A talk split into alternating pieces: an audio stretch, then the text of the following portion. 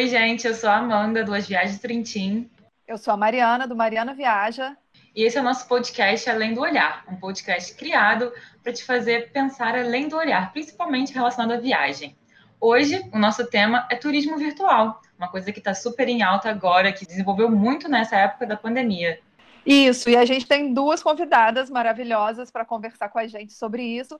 A Thaís Carneiro, ela é do Mulheres Viajantes, é de São Paulo, é, realizava alguns passeios presenciais, culturais, e agora está na versão online. E a Raquel Oliveira, que é guia de turismo, ela é da agência Sou Mais Carioca, do Rio de Janeiro, que também faz passeios ótimos. Já fiz passeios com as duas. E a Raquel também está com alguns trabalhos virtualmente. Obrigada pela presença, meninas. Obrigada, meninas, pelo convite novamente. Eu que agradeço o convite. Obrigada. Então, gente, o turismo virtual é uma coisa super nova, né? Eu acho que não é novo, já é uma coisa que existe, o formato já existe, mas talvez não voltado para o turismo. É, e nesse momento da, da pandemia, com a quarentena, foi uma coisa que veio ganhando força, assim, desde acho que sites com foto, com é, imagem em 360 graus, é, museus que disponibilizaram é, arquivos. E no caso de vocês, que são guias, que fazem passeios presenciais, assim, como é que veio essa ideia?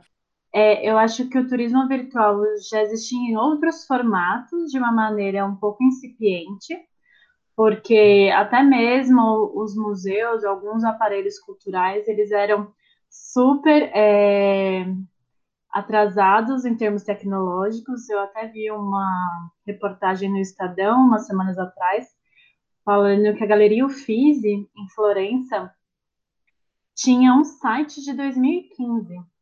Não tinha nenhuma rede social. Eu fiquei foi chocada. Porque é um museu super é, badalado, você mesmo comprando com antecedência de mesa, você pega uma super fila, super visitado, mas não tinha essa conexão. E a reportagem era para comentar sobre a invasão dos museus no TikTok como é que estava sendo essa produção de conteúdo, etc. E eu demorei para, a meu ver, né? Mas hoje em dia eu olho que não demorei tanto assim. Demorei dois meses, né? Eu comecei a trabalhar com as experiências online em maio, porque no começo eu tava tipo, socorro, o que está acontecendo aqui? e eu não sabia muito bem para onde ir. E tem uma questão que eu acho que faz com que eu tenha demorado mais esse tempo, que é o fato de que o turismo não é a minha única fonte de renda. Então, eu tenho outras duas fontes de renda de trabalho. Eu brinco que eu sou mais do que o Julius, porque eu tenho três trabalhos diferentes.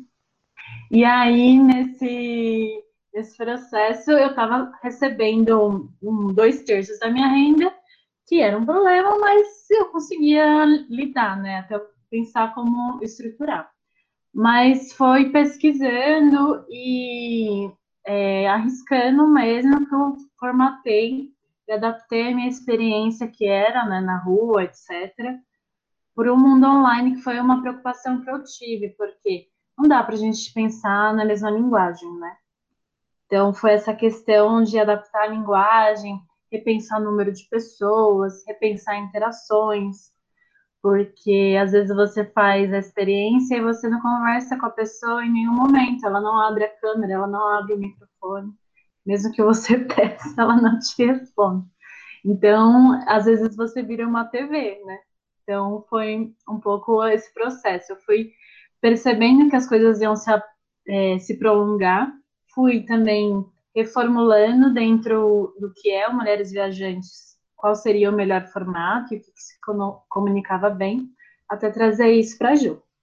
Não sou mais carioca, somos a, ainda nesse, no começo, né, ainda não estava muito popular uh, o uso do virtual, ainda havia alguns, alguns profissionais que inclusive tinham um pouco de, de receio, cheguei a acompanhar algumas discussões assim, em fórum, um certo receio de, de entregar o seu serviço, né, de forma tal, e ouvia muito isso, né, de mas e depois quando voltar, as pessoas não vão ter mais, porque já viram, não vão querer ir aos lugares, porque já tem acesso ao virtual e aí vai de alguma forma atrapalhar o trabalho depois quando as coisas voltarem. E a gente não teve, não se apegou a isso, né, e, e foi seguiu em frente. Né? O nosso modelo a gente tem usado através de lives. Quem faz uh, o Quarentur colaborativo faz o tour virtual de forma bem imersiva. Né? Então tem é, visualização dos lugares, ela ao mesmo tempo falando na tela. Então é bem interessante. E é aberto para quem quiser assistir e as contribuição colaborativa fez o primeiro sem saber se ia não e teve uma aceitação muito boa. E o que a gente percebeu também é que muitas pessoas falaram: "Ah, legal, nossa, eu nunca tinha visto. Quando acabar a pandemia, eu vou conhecer pessoalmente". Então esse temor que algumas pessoas tinham de que o turismo virtual ia afastar os clientes de no futuro, né, de, de ir conhecer os lugares pessoalmente, isso é que na verdade quando vê aquilo na tela, isso desperta, né, a curiosidade delas, a experiência da pessoa tá ali vendo aquilo na tela, porque ela tá vendo, ela vai querer estar lá pessoalmente e ter uma experiência completa. Eu achei muito legal isso que, que a Raquel falou, da procura da pessoa fazer o tour virtual e isso despertar nela uma vontade de fazer presencial. É legal isso, né? Que as pessoas achavam que ia ser exatamente o contrário e, e legal também que possa ser uma coisa de, de ter continuidade, porque para algumas pessoas talvez seja mais confortável fazer de casa, talvez algumas pessoas só tenham interesse de, de conhecer assim. É, é interessante pensar nesses pontos. A obra na vizinhança continua como vocês podem talvez estar ouvindo aí as batidas. Não, eu ia falar exatamente isso. Se porque eu também tinha a impressão de que se a pessoa procura um tour virtual, ela talvez é, quebre um pouco a expectativa do, de conhecer o lugar ou é, a emoção de conhecer o lugar. Essa também era a minha dúvida, porque se, quando a gente pesquisa uma viagem, às vezes o excesso de informação faz com que a gente chegue num lugar achando que já conhece aquele lugar e que não tem nada de novo, porque você já pesquisou tanto sobre aquilo que você chega e vê o lugar ao vivo, mas já, já conhecia basicamente tudo que tinha para fazer ali, etc. E aí eu ia perguntar se o virtual também não pode provocar essa sensação, porque às vezes é o que me dá também, essa sensação que eu tenho às vezes. Então, é, aproveitar esses dois comentários que vocês fizeram. É uma linha muito tênue para você construir a experiência no online, porque assim, é, além de guia de turismo, eu sou professora há um milhão de anos, 12 anos. professora de história. Então, a aula tradicional, etc., já foi algo que eu já fiz e é, eu acho que a gente está num momento em que a gente está sendo bombardeado de informações. Então, tem muita coisa acontecendo, o mundo está acabando ao mesmo tempo e as pessoas estão meio no fluxo, né? Então, as coisas estão se transformando muito rápido. Então, cada hora tem algo novo. E quando eu pensei nas experiências, eu tenho principalmente duas. As minhas duas principais são Mulheres e Arte, Uma Noite no Museu e o Centro pelo Olhar das Mulheres. A mais procurada é Mulheres e Arte, Uma Noite no Museu, que é o quê? Eu discuto a presença e a representatividade das mulheres no acervo do MASP. Então, foi uma experiência que foi formatada presencialmente, né? Em que a gente via as, a, as obras que já estavam disponíveis no MASP qual foi a minha surpresa quando eu comecei a fazer as experiências online sobre Mulheres Arte Uma Noite no Museu e eu vi a mulherada com caderno anotando freneticamente. E aí foi que a minha cara caiu, porque eu pensei, não, as pessoas não querem, tipo, uma aula. E aí elas querem, tipo, uma aula. então eu voltei a, a construção para ser uma aula de História da Arte mesmo, a ponto de que as meninas pediram um curso de História da Arte, agora focado em mulheres artistas, e esse é o meu segundo ponto de trabalho. Tem uma especificidade no caso, que é o fato de que eu sou historiadora, é, eu trabalho como educadora, eu falei que eu tinha um milhão de empregos, um deles, eu sou educadora do Museu da Cidade de São Paulo, que é um museu municipal com 13 casas, então eu trabalho com essa linguagem do que é uma visita em museu pensando própria educativa, mediação. E aí é, essa experiência foi mais voltada para isso. Agora, o Centro para o Olhar das Mulheres era um walking tour que tem essa questão de que precisa do palpável, né? Que é essa ideia de estar na rua, você parar, que foi isso que a Mari fez junto comigo. É, eu, eu fiz esse tour ano passado com você. Foi o meu primeiro, a Mari participou, então ela foi cobrada. E aí, nesse, nesse processo, foi o que mais me deu trabalho, porque eu precisava adaptar esse andar na rua. Antes era três horas de walking tour, e eu falei, impossível botar três horas em algo online, as pessoas vão morrer. Então, acho que também tem isso, você adaptar ao seu tempo, porque uma hora e meia é o máximo para a gente puxar também de atenção, porque acaba sendo desgastante, né? Não só para a pessoa, mas para você também, que fala. Então, foi pensando esses dois mesmo que eu fui levando à frente. E eu acho que, como a Raquel comentou, é, essa percepção de que, é, que é uma ameaça o online, porque as pessoas não vão querer presencialmente com você, eu acho uma falácia, porque com uma experiência online eu consegui chegar nos Estados Unidos, consegui chegar no México, consegui chegar em Minas, tipo, Brasília, Rio de Janeiro, que era uma coisa que presencialmente não, não ia ter pessoas. Você tinha em um fluxo menor de pessoas participando também, né? Eu acho que acaba trazendo esse diálogo, amplia e as pessoas falam, ah, depois eu quero vir participar, conhecer você, etc. Ou até mesmo elas participam de várias experiências, porque elas gostam de você, né? Não é só do que você está apresentando. Isso é bem interessante. Acho que essa experiência é o que faz do turismo virtual valer a pena, né? O jeito que a gente mostra isso e desde a plataforma que a gente escolhe até o jeito que a gente fala e o que a gente mostra ou o conteúdo que a gente compartilha, é tudo faz parte da experiência que o usuário está tendo. Então ele pode no final achar isso ter uma experiência muito boa ou muito ruim, né? Mas agora nessa questão de adaptação a gente está entre tentativa e erro mesmo, até se adequar, porque isso é uma coisa muito nova para gente, para gente que eu digo gente do turismo que, que vê isso, né? é, fazer uma coisa que a gente fazia pessoalmente, trazer isso para o virtual, por mais que a gente já escrevesse textos e publicasse fotos e vídeos, ainda é muito difícil trazer essa experiência para o virtual. E aí a gente está. São muitas ideias, são muitas coisas, está tentando fazer isso valer a pena a partir da perspectiva da experiência do usuário. Então, assim, eu, esses diferenciais são interessantes para mostrar também que, tipo, não é mais uma live, não é mais um não é mais uma reunião no Zoom, não é mais uma gravação de podcast no Meet.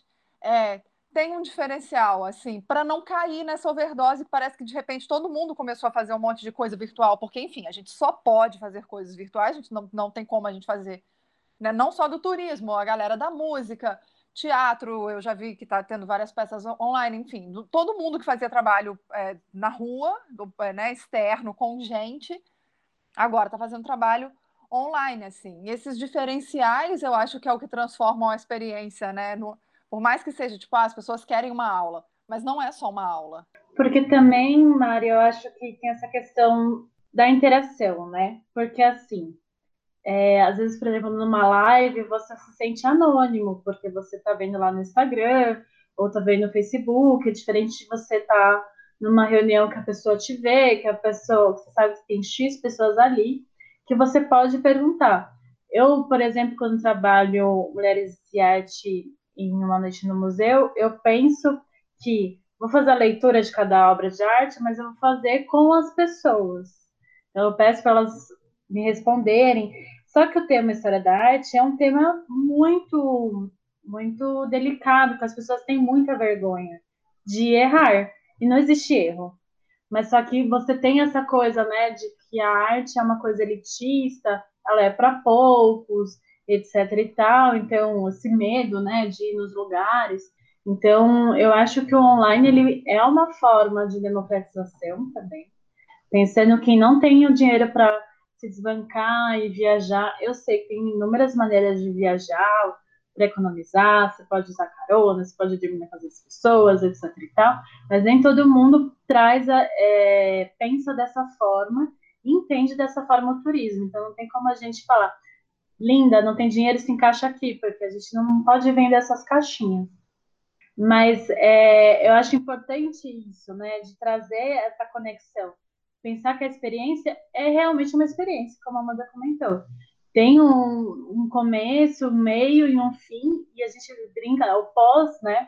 para saber como é que foi essa relação, para que ela se sinta pertencente, para que, enfim, aquilo faça sentido de algum jeito e seja construído, né? Não seja algo pronto. É diferente de uma aula pronta, gravada, que a pessoa paga para assistir o curso, né? Então, acho que é um pouco esse trabalho. Eu ia falar exatamente isso, que eu acho que o turismo virtual ele democratizou muito mais as viagens, porque agora a gente pode, por exemplo, acessar. Eu vi que Machu Picchu tem, tem tour virtual, é, vários lugares da Europa estão com tour virtual, então é muito mais fácil de você viajar desse jeito, né? Pelo virtual, isso é muito mais democrático. Isso que a Amanda falou é interessante sobre essa democratização e da interação, né, que diferencia de uma aula. A gente tem muita essa experiência, né, e quando faz o Quarentour lá no Facebook, assim, é um público grande, né, porque como não tem limite de inscrição, é aberto, então é muita gente, a gente fica ali também ajudando nos comentários, e todo mundo se sente muito acolhido. E eu assim, tem pessoas que estão assistindo desde o primeiro e que não necessariamente eram nossos clientes antes da pandemia, mas tomaram a partir daí uma identificação, já estão ali já se sentindo, opa, o próximo não quer nem saber para onde era, ele quer ir. Então, ah, eu vou, vou assistir e tal.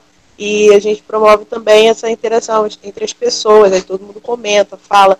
Que às vezes as pessoas, como a Amanda falou, ficam muito com medo, né? De ai, nossa, isso é muito, né? Muito, é, é, e aqueles prédios são tão suntuosos, parece que a arquitetura do lugar já te impele a se afastar. E aí quando você conhece mais daquilo ali, né, mesmo que virtualmente, conhece aquela história, por que, que é assim e, e tudo mais, vê que não é nada demais, é só prédio bonito, ou no futuro com certeza vai se sentir mais é, à vontade para aquele espaço. E elas ficam muito surpresas mesmo de saber que aqueles lugares têm espetáculos populares, tem coisas que podem frequentar baratas e, e, não é nenhum bicho de sete cabeças. Você falou dessa interação pelo Facebook, das pessoas comentarem e tal. O, o seu tour é em outra plataforma, tipo, ele tem uma interação cara a cara, entre aspas, assim, as pessoas participam falando também, como é que, como é que ele funciona? O tour ele acontece no Zoom, ele tem limite de inscrição, né, porque como é uma coisa que a gente vai ensinar ali, fazer um, passo e tudo mais, as pessoas podem ter muita dúvida. Aí aquele lance, né? Abre o microfone, fecha o microfone, é, fica mais difícil de ser para um número muito grande. Então ele tem limite de inscrição, ele acontece no Zoom e o pessoal interage legal, mas eu noto que eu não sei se é porque tem menos pessoas e porque tem essa coisa de telefone, as pessoas já tendem a ficar mais retraídas. No, como é comentário escrito, todo mundo está escrevendo e pá e tal, a gente responde na medida que dá. No, como é uma coisa mais fechada, a gente tem que incentivar as pessoas a participar mais, porque eu acho que as pessoas ficam com mais vergonha de, de ligar o microfone, de falar, de aparecer na câmera, ah, porque tá em casa, tô com o cabelo todo pro alto, não quero aparecer, não sei o que, fica mais timidozinho. E a gente consegue envolver, mas é mais difícil. E vocês acham que a moda pega para pós-pandemia? Que vai, vai continuar? Talvez não com, a, não sei, talvez a frequência mude ou não sei. O que, que vocês acham? É, eu acho que pode continuar. Eu acredito que a frequência vai mudar.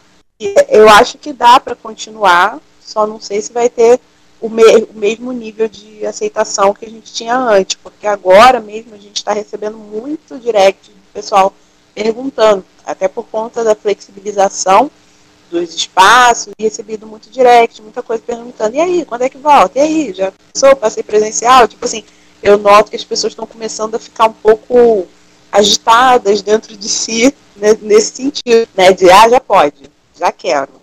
Mas aí, é, realmente, é, é, é só previsão, a gente não tem como ter um acertado, né? Vai vendo e vai adequando, assim como as lives, né? No começo a gente fazia todo dia, depois a gente viu, caramba, tudo mais, né? Vamos diminuir para três e hoje a gente faz dois, né? Mas vai ter um momento, vai ser quinzenal, uma vez no mês, sei lá, depende de como vai sendo a aceitação. Acho que, que muda muito o público também, assim. Não sei, o que a Thaís falou de estar tá alcançando pessoas de outros lugares. Eu adorei que ela falou dos Estados Unidos, os Estados Unidos, México e Minas Gerais. Eu me senti aqui uma gringa, uma, uma pessoa importante. Meu país, Minas Gerais. Amo. Meu país, Minas Gerais. Não, mas eu acho que isso, assim, também. Claro que as pessoas estão com esse fogo de, de já querer sair, né? Mas quando isso puder ser retomado presencialmente, talvez para esse público que, que não vai estar, pode ser uma opção também. Para o público que não, que não pode, ou que ainda não quer, ou que é de, de outros lugares e eu acho que, que abrange público, assim, não sei, estou falando de puro achismo de quem está do lado de cá Concordo, Mari. E acho que, assim, como a Raquel colocou, a gente ainda está nesse momento de experimentação, etc., de, dessa, desse formato, né? E o interesse das pessoas tem mudado. Eu não recebi ah, até agora nenhum pedido para ser tete a tete e tal, mas é porque eu acho que eu sou bem menor, que eu sou mais carioca. E aí, nesse nesse diálogo, eu acho que são públicos diferentes. Quem vai botar a cara no sol para fazer a experiência e quem continuaria no online. Então, eu acho que mesmo quando voltar a ter o ao vivo, é, não, não seria algo que sumiria. Acho que não seria um, ser, um serviço para você sumir e falar, ai, acabou, foi algo temporário, não funciona mais, sabe? Acho que dá para caminhar, mas, enfim, são testes e cada público é um público, depende muito do, do interesse mesmo. Porque eu vejo muitas coisas é, agora que mudaram com a pandemia, é, tipo, sei lá, o, o, trabalho remoto. Eu já trabalho remoto há muito tempo, mas assim, eu conheço várias pessoas que trabalhavam fixas é, né, na empresa, indo todo dia, e que agora com a pandemia passaram a trabalhar de casa e a empresa sacou que é até mais vantajoso. Então, é, mesmo terminando, é possível que essas pessoas não voltem a trabalhar presencialmente, continuem trabalhando de casa. Cursos também, assim, eu acho que para criança o EAD não funciona, mas para adultos o EAD é uma, uma mão na roda, assim, né? Então eu acho que sim, são possibilidades que apareceram agora, mas que nada impede que, que elas continuem depois. Mas eu queria perguntar é, se tem algum ponto negativo, assim, a gente está falando dos pontos positivos, é, seja na falta de, não na falta de interação, né, que a interação está acontecendo, mas sei lá, na, não sei, vocês acham que perde em alguma coisa, assim? Financeiro também, né? Eu tô aqui chutando. Aposto que a pessoa quer pagar mais barato porque tá fazendo na casa dela e não presencialmente, ou não. Tudo bem, vocês não precisam falar valores, tá? Não, eu, eu vou falar, porque eu Então, é, eu vou ser contracorrente, porque, enfim, eu tinha. Vou explicar melhor para quem não conhece Mulheres Viajantes. Eu comecei como produtora de conteúdo, então era um blog há quatro anos atrás, e eu tinha lá o meu trabalho 40 horas semanais como professora de história. E fui por bons anos assim. O que acontece? Eu saí desse emprego há dois anos, praticamente, um ano e meio, e eu estava repensando o que fazer e como transformar mulheres viajantes em um negócio que eu não pagava para trabalhar, mas que eu recebesse. E, enfim, fui fazer o curso de guia de turismo, comecei, quando eu comecei a trabalhar com turismo educacional, que nada mais é do que montar roteiros vinculando as disciplinas da escola com, enfim, com o que eles chamam de estudo do meio, que muitas vezes é uma imersão de três dias, uma semana em alguma cidade, etc. Até passei de um dia, foi aí que eu me despertei e falei, ah, acho que eu, que eu gosto de fazer isso e faço bem isso. E comecei, fiz o curso de guia, etc e tal, e aí fui para a rua com serviços do Mulheres. Que aí eu comecei ano passado com do Centro e esse ano eu comecei com Mulheres e Arte. Mas eu estava começando, então para mim o susto foi muito grande, porque eu estava começando assim, ai meu bebê. E tipo, pá, parou, e agora? Eu tinha feito uma aceleração de empresas ano passado, no Google, estava assim, não, agora eu sei o que, eu, que faz sentido, etc e tal. Então, inicialmente, por que eu falei que eu ia ser contracorrente? Quando começou a virar a partir de finalzinho de maio, eu comecei a ter mais gente no online do que no presencial. Porque era isso também, estava começando dessa forma, estava transformando o público de mulheres em pessoas que sabiam que tipo de serviço oferecia e possíveis clientes, né? Então, eu não nasci como uma agência, não comecei essa trajetória como uma agência, como as meninas começaram. Então, para mim, foi ficou melhor mais para frente, né? Nos dois primeiros meses que zero, né? Mas foi essa transformação. O que, que eu acho de negativo? A questão do anonimato, ela pode ser perigosa. Por quê? Logo no começo, quando eu lancei os tours online, os meus eventos no Facebook viralizaram. Isso significa que tipo, muitas pessoas que não sabiam o que eu fazia acessaram o evento e se sentiram no direito de falar o que elas queriam, porque elas entendiam que elas estavam falando com um avatar, né, de identidade visual e não uma pessoa. Então teve muita gente que surtou falando que não era hora de ir para rua, sendo que o tour era online, todos os lugares estavam escrito como online. E aí as pessoas vinham brigar comigo, é... enfim, as pessoas vieram me xingar, gente, foi muito pesado.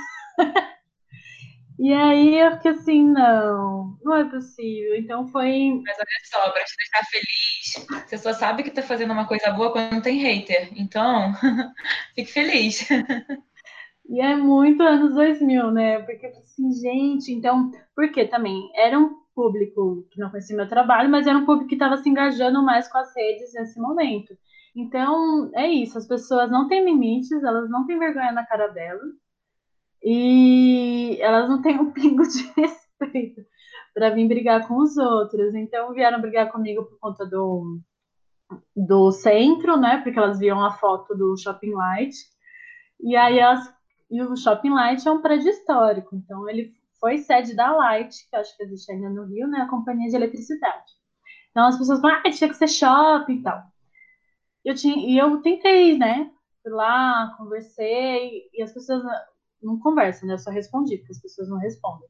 Então, é, é isso. Eu acho que essa, essa falsa ideia de anonimato, de que você não está se comunicando, de que não é uma interação social, de que não é uma relação, que em qualquer momento ela pode me mutar. Então, é só ela não olhar mais a minha página, por exemplo, né? Parar de seguir e tal.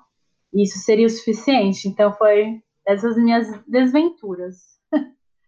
A gente também recebeu algumas algumas reclamações desavisadas, o pessoal que dá muita força, né? Não lê o título, não lê a descrição, e já vai, ué, mas já estão saindo. Eu acho que nesse momento não é momento de estar na rua. E aí, com todo amor e carinho, porque além de guia também faço essa parte das redes sociais, ó, e com o tempo isso foi parando, porque como a gente já fez várias edições, é, foi diminuindo mais. E aí só fica mesmo no Instagram quando a gente posta foto de algum lugar falando sobre a história do lugar, às, vezes aparecia, a gente. Agora o que está aparecendo é, e aí, já voltou? agora é isso.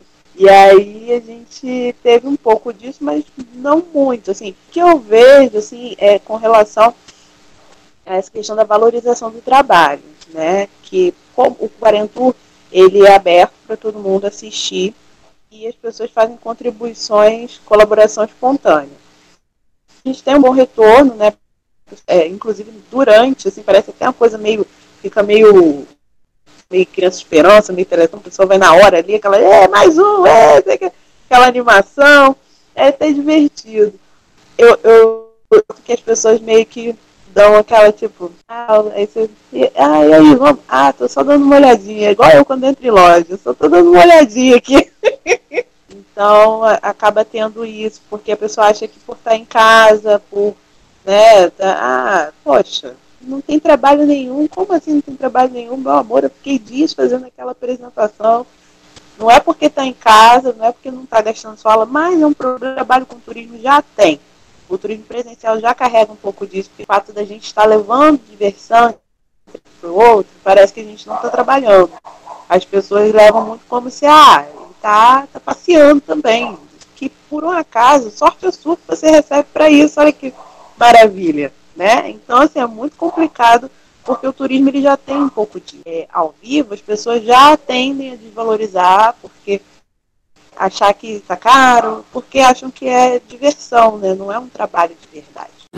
Enfim, eu queria agradecer a presença de vocês, parabenizar pelo projeto de vocês. Estou muito feliz e orgulhosa pelo desenvolvimento de vocês. Acho que numa crise a gente tem a oportunidade de se reinventar ou de, de cair na crise, né? E vocês estão se reinventando e desejo muito sucesso nessa nova empreitada e que, mesmo que depois da pandemia continue, que vocês sejam bem-sucedidas e estejam felizes, que é o mais importante.